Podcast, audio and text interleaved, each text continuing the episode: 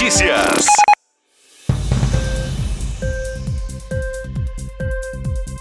A população de Rio Paranaíba vem sofrendo constantemente o desabastecimento de água na cidade devido à baixa vazão do manancial que abastece a estação de tratamento de água na cidade. No último dia 30 de maio, nossa redação chegou a divulgar uma matéria relatando que um funcionário da Copasa divulgou nas redes sociais que a vazão caiu pela metade, que através de nota a empresa disse que está buscando alternativas para minimizar os problemas.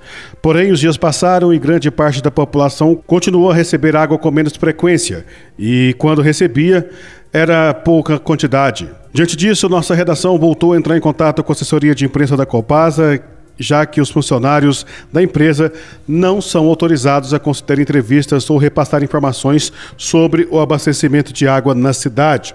Questionamos num contato enviado à Copasa que muitos moradores procuraram nossa redação questionando que estavam ficando sem água e pedimos informações sobre esse abastecimento.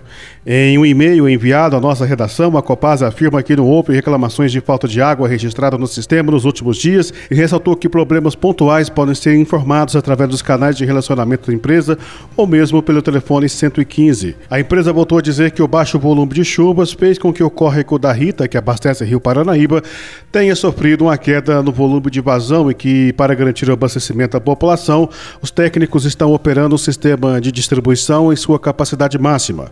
Conforme nota enviada à nossa redação, a Copasa afirmou nesta terça-feira que começou a trazer água tratada de Carmo do Paranaíba e da comunidade de Apaité do Baixo para abastecer os reservatórios da cidade. Segundo a empresa, serão transportados diariamente até 300 mil litros de água e que esse processo continuará enquanto persistir o problema.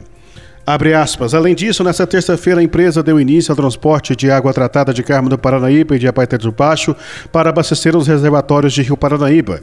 Geralmente serão transportados de 100 a 300 mil litros.